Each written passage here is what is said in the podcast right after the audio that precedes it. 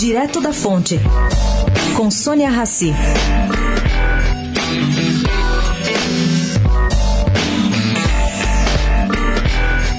Jair Bolsonaro tem resistido firme às pressões do mundo rural. Mundo rural que até bem pouco tempo apoiava a Alckmin.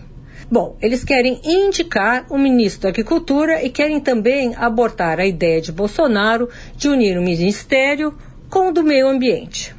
Segundo Fonte Rural, a Confederação Nacional da Agricultura e a Frente Nacional da Agricultura cobram do presidenciável, lembrando que a bancada rural, que já anunciou seu apoio pleno ao candidato do PSL, é composta de 260 parlamentares.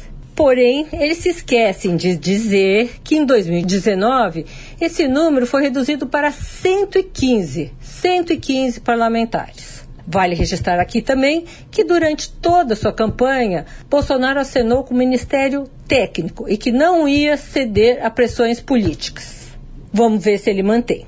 Sônia Raci, direto da fonte, para a Rádio Eldorado.